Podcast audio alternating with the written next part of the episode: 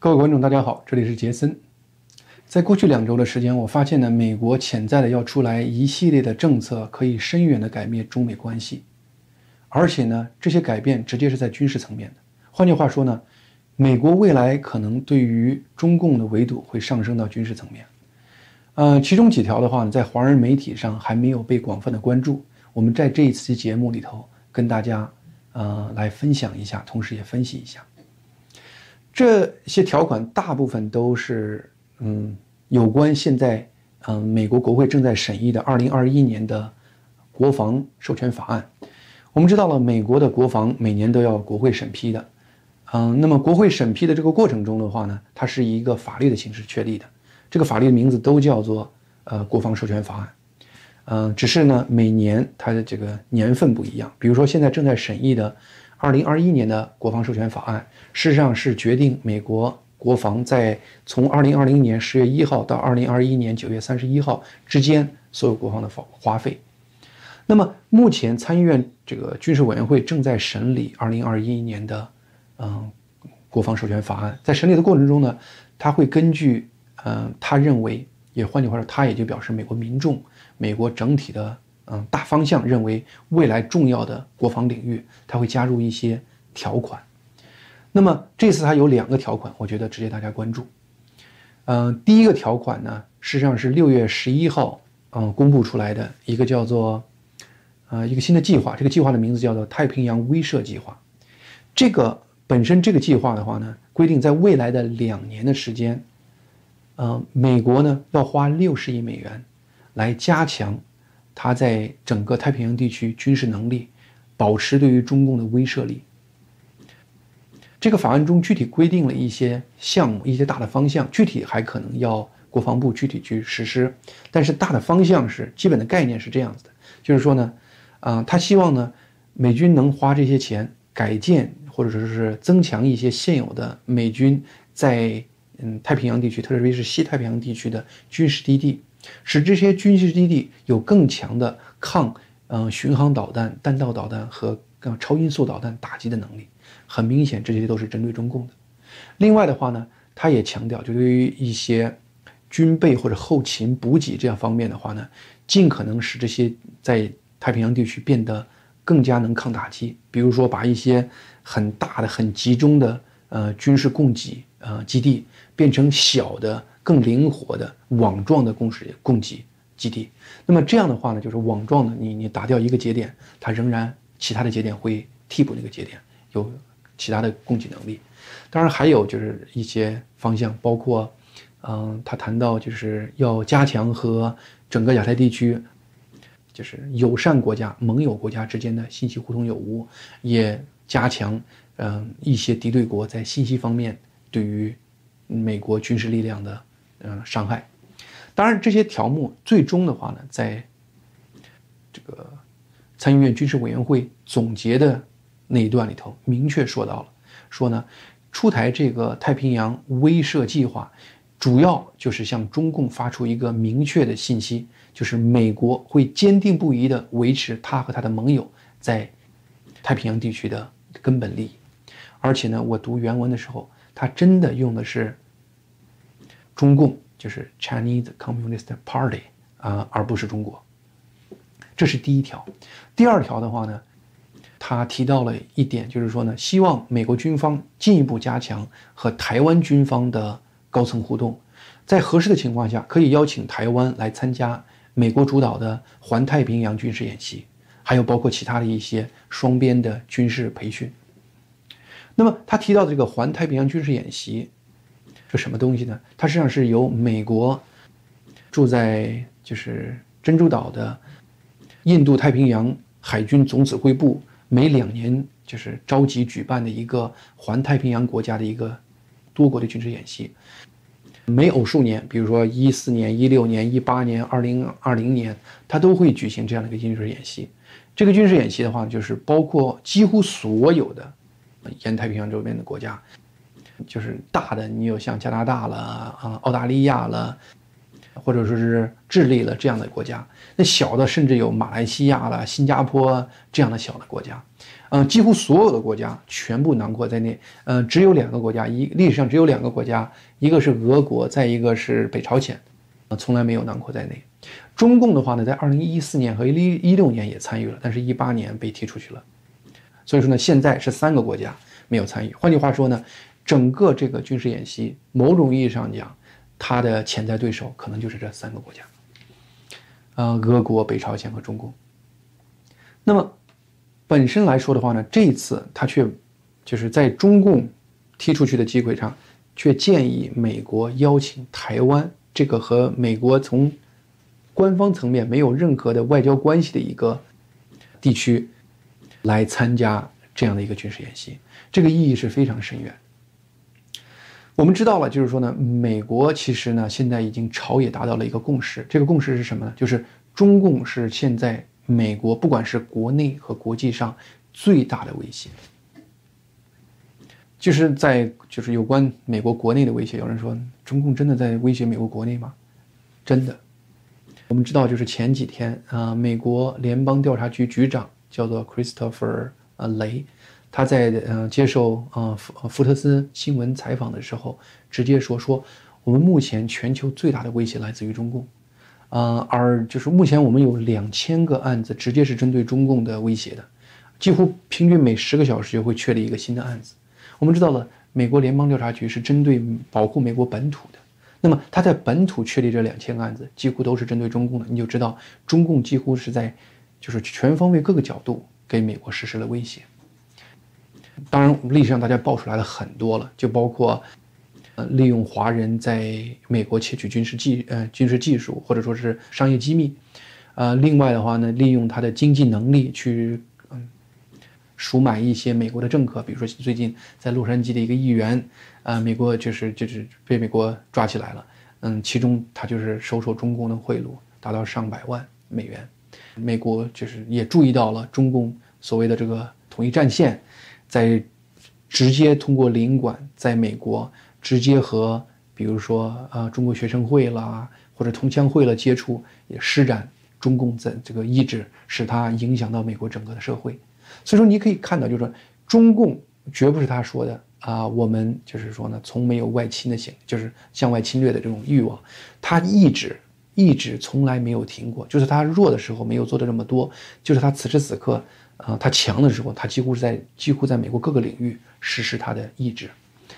那么。本身来说的话呢，在国际上，他也有非常明确的他的计划，啊，比如说南中中国海的这个问题，啊，我们知道了南中国海，有人说了说南中国海跟你美国有什么关系？那是南中国海呀，嗯，等这个概念名字叫南中国海，它其实只是一个地理概念，它并不是说它真的承认国际上承认它是中国的呃南海，嗯，它其实呢就是本身的话呢，你要看地图你会发现。南中国海实际上是个公海，它是一些重要的美国美国盟友国家的呃海上通道，或者说是经济生命线。这些国家包括韩国和日本。韩国和日本，它跟美国的关系可不是简简单单的你好，我们俩是好朋友之间的关系。嗯，他们有法律的规定，规定这个美国和这两个国家事实上是在军事上是有一种就是同盟关系的。你比如说，有一个叫做美日安保协议，就明确规定，在日本所有管辖的地区，如果美国和日本任何一方遭受威胁打击，那么两国必须联合共同针对这个敌人。这样子的一个法律上的契约，就使得你直接伤害，嗯，日本、韩国的利益，你就美国就不得不应战。所以说呢，美国呢，出于对他盟友的保护。它必须维持南中国海这个公海的这样的现状，因为你中国从大概一四年、一五年就开始在南中国海，呃，建一些人工岛屿。它比如说，它就很多很多都其实都是涨潮的时候都在水下埋的珊瑚丛，它在上面开始浇筑水泥，形成一个岛屿。然后呢，更可怕的是在岛屿上它建飞机跑道、雷达和一系列军事设施，就是军事化人造岛屿。从两个层面完全违背了国际法，那么一旦它形成这样子一个军事化的岛屿的话呢，在未来潜在它比如说跟日本、韩国或者其他的国家形成一系列冲突的时候，它就可能会用它对于南中国海的控制权来掐断日本、韩国这些美国盟友国家的呃经济命脉。那么本身来说的话呢，如果美国在这些关键的国际领域中对于中共不断的退让，它会对美国在全球的这个威信，或者说是信誉有很大的损失。嗯，你比如说，如果周边的国家都认为哇，中国是未来崛起的地方嗯强国，而美国呢，因为国力的衰弱，鞭长莫及，呃，未来南中国海这个地区最终还得中国说了算，那么他们就可能会放弃美国。来投靠中共，虽然在二战之后，以美国为国际警察这样的一个国际秩序，使得各个国家能有一个繁荣发展的这样的一个机遇，但是的话呢，就是说未来就是中共对于这个治新的秩序的挑战，使得呢很多国家很可能迫于中共的淫威，或者说美国的就是羸弱，他也可能会投靠中共。事实上，我们知道有一段时间，菲律宾虽然它和中共在南中国海有直接的利益冲突，它居然在很长的这段时间，实际上是该中共讨好。你可以看到，就是说，所有中共在南中国海做这个事情的话呢，美国其实是没有退让余地的。但是呢，在历届美国政府对于中共，它基本上都是一种比较容忍、比较退让的方式。你比如说，一四年，呃，中共开始浇灌人工岛的时候，呃，奥巴马政府，嗯，高呼说，你不能再做这个事儿了。呃，一五年中共开始在上面建立一些呃军事设施的时候，奥巴马说你得拆除那些人工岛，你不能再建设这些措施了。但是事实上，口头说一说，中共根本就没有在乎。当然，在二零一五年十月份的时候，奥巴马政府实在没办法了，他就实施了一个叫做“航行自由计划”，就是说呢，让美国海军从中国建的这些岛屿旁边啊开过。那么表达美国不承认这些岛屿是中国领土的啊这个现状。那么当然，中共这个士兵到时候也会喊话说：“你已经进入了中国的领海，你赶快呃离开。”呃，飞机或者飞过的时候，呃，美国特意从这些岛屿上面飞过。那么整个中国嗯地面部队也会喊话说：“你已经侵入了中国领空，你赶快离开。”那么实际上呢，双方呢进入一个交。直的状态就是，嗯，美国呢，就是用这样一种行动显示我不承认这是你的领土领空。那么，那个中国的话呢，坚决用喊话的方式进一步确认，我真的认为这就是我的呃领海领土领空。那么，这种交织的状态也来自于美国这边给中共传递的信息不明确，因为你想，二零一五年奥巴马政府一方面。就是实施这个航行自由计划，像是向中共宣示说你跟我现在是一个对立状态。但是与此同时，二零一六年仍然邀请中国呃来参加环太平洋的军事演习，又给中共一个说我们在军事上至少在太平洋太平洋地区我们还是盟友这样的一个呃关系，军事上盟友这样的关系。这个错误的信息就使得中共嗯就是认为呢，就是美国其实呢过去几十年都是这样子的，呃我做任何事情他们说一说过去就。忘了，那么我该做啥还做啥，我把只要把这个事儿做成既成事实，那就是我的成功，那就是我的进步。所以说，在一切领域，中共都采用这样的方式，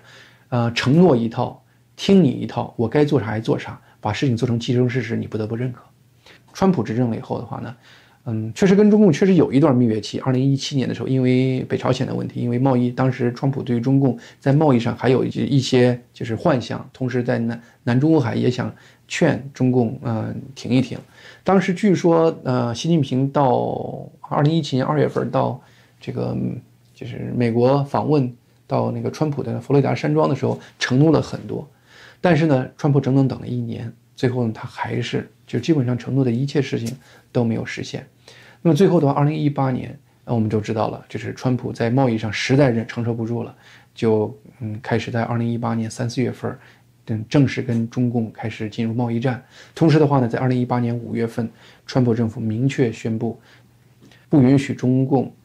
就是在以后再介入，就是环太平洋美国主导的环平太平洋军事演习。这样的话呢，就明确了整个太平洋地区，包括世界和美国军事上有这种同盟关系的所有的国家，针对的国家现在就是三个了，就是啊，俄国、北朝鲜和中共了。那么在这样的情况下，把中共踢出环太平洋军事演习这样的一个大背景下，这个这一次啊，就是美国参议院的军事委员会居然建议美国军方邀请台湾来，嗯，加入这个军事演习，而明明又知道台湾跟美国不是一个邦交国的关系，这事实上呢，就是说呢，展现出一个非常非常明确的一个一个态势。这个态势就是说呢，本身美国其实的话呢，已经非常清楚了，认识到了谁是敌，谁是友，而且呢，一些就是。外交上的一些简单的概念已经不能束缚中美国要做他要做的事情了，嗯，你包括这一次就是嗯，刚才我们谈到的这个军事委员会出台的这个太平洋威慑计划，这个威慑计划直接把中共列成了假想的军事上的敌手，而且呢，我们也知道了，嗯，美国参议院不是跟美国的嗯国防部是完全不通气儿的，它的很多相应的条款事实上是有美国国防部。参与呃建议的因素在的，因为呢，我们明确可以看到，这个太平洋威慑计划的一些最基本、最精髓的思想，美国军方已经在实施了。你包括最近美国连续几天持续从日本的啊冲绳岛的军事基地做呃起飞，绕过台湾，从台湾南部进入嗯南中国海。嗯，那个很多媒体实际上在问台湾的军方的发言人说，这个美国这么频繁行动到底是干什么？台湾呢，一方面说不予置评，但另一方面呢，也说大家不用担心啊，一切都在掌控之中。有台湾内部的人员说呢，事实上呢，美军呢是是到南中国海直接监督，嗯，这个中共在南中国海的这些潜艇的活动，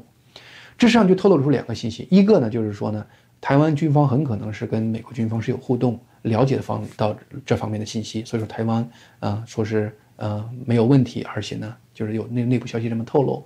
这就是已经实施了这个当时我们刚才提到的太平洋威慑计划中间的一条，就是和当地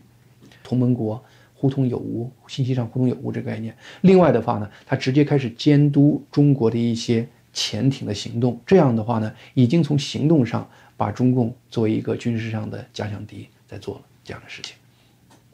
中国、台湾、美国这三方的关系，事实上是有一个巨很大的变迁的。我们知道，就是中共刚刚四九年拿到这个中国大陆这个土地，建立中共国家这个概念的时候，它事实上呢，当时是不被西方国家承认的。啊，当时五十年代的时候，美国和台湾事实上是有一个叫做中美共同防疫协议，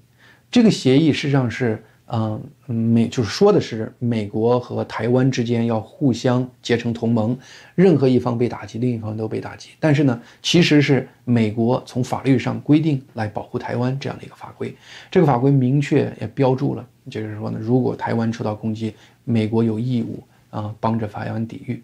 但是在七九年的时候，呃，卡特做总统的时候，呃，单方面撕毁了这个协议，就是他当时呢，就是。决定跟中共建交，那么呢，中跟中共一建交的话呢，那么也就等于说单方面撕毁了这个共同防疫计划，这个就是美当时美国国会有点心里过意不去，所以说呢就立了一个叫做《台湾关系法》，《台湾关系法》里头保留了嗯原来中美就是共同防御计划中间的一些条目，但是把一些最关键的，比如说法律规定上必须保卫台湾这个条目就取掉了，虽然他也提到了如果中共敢于武力干涉台湾，美国会极端关注这样的一个条款在里头。但是呢，毕竟有一点弱的因素，所以说呢，这是当时美国的一个决国策的一个走向。当时美国的态度是啥呢？说哇，中国大陆那么大，呃，而且呢，如果我们跟中国接触的话呢，也许会改变中国。那么，也许中国未来会逐渐逐渐的，就是说呢。变成像美国这样的一个自由民主的国家，很多那个说客也说呢，说我们只有把中国的中产阶级发展起来，才能真正形成一种民主要求的力量。中国可能也是也是因此就走向一个民主的社会。但是没有想到的啥呢？是在中美整个贸易交往的这个过程中，中共。从美国拿到了大量的技术，从美国获取了大量的这个资金，最终呢，把中共培养成现在一个巨无霸这样的一个美国最大的是威胁。这个威胁的话呢，甚至让美国这次在疫情过程中各个层面都展现了，美国居然在最基本的生生活医疗方面完全依赖中共，而中共呢非常会利用它的这个呃优势来控制美国。与此同时的话呢，你却看到，在过去的三十多年的时间里头，台湾却一步一步稳健地走向了一个民主自由的社会。那么此时此刻，台湾非常珍惜它的民主自由的生活方式，而台湾民主自由最大的威胁也来自于中国大陆。中国大陆几乎就是一停一直不断的要呼吁着要什么所谓的这个统一台湾，甚至不放弃呃武力手段，而且最近一段时间几乎飞机不停的往台湾周边的领空飞，对于台湾实施这个军事上的威胁。那么此时此刻，你会清楚的看到，从针对中共这一点上，这三方的态势就有了巨大的变化。美国陡然意识到一点，就是说呢，大小不是说你选朋友的朋友的方式。而是不是你跟他理念相同，有共同的价值观，这才是真正选朋友的最根本的标准。道不同不与为嗯为谋，这是一个中国古老的智慧。美国现在突然意识到了，说我原来跟中共完全是道不同的，我完全不能跟他结盟。而与此同时的话呢，台湾作为一个民主势力在那个地方，他就是说呢。跟我有很多的共同点，那在这种情况下，我为什么不跟台湾结盟来制约中共呢？所以说呢，你可以清楚的看到，一方面的话呢，美国开始出台像嗯太平洋威慑计划这样子的一个明确的法案条款，来加强它西太平洋部队的抗击中共。打击的能力。另一方面的话呢，他要不断的加强跟台湾的合作，使得呢台湾可以可能逐渐变成一个真正军事上的盟友。这个变化实际上是非常非常大的，而且呢这是两党共同支持的。好，那么我们最后谈一下中共的反馈是啥？那么中共其实看到了这一切变化，当然了，高层看到没看到我不知道。但是呢，至少我觉得中共的这个一些底层的智囊应该是看到了。那么这个信息最后反映到中共高层是怎么反映上去的？那么高层是如何反应的？呃，结果让我非常吃惊。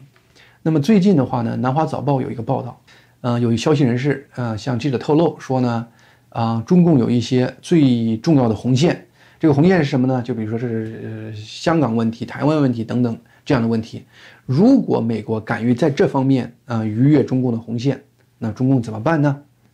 我们不准备再买你的大豆了，这就是中共的回应。就是说，中共，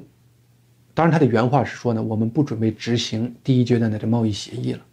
但是不管怎么说，我让我非常惊讶于中共和现实的脱节。中共至少说出这样的话的高层决策人，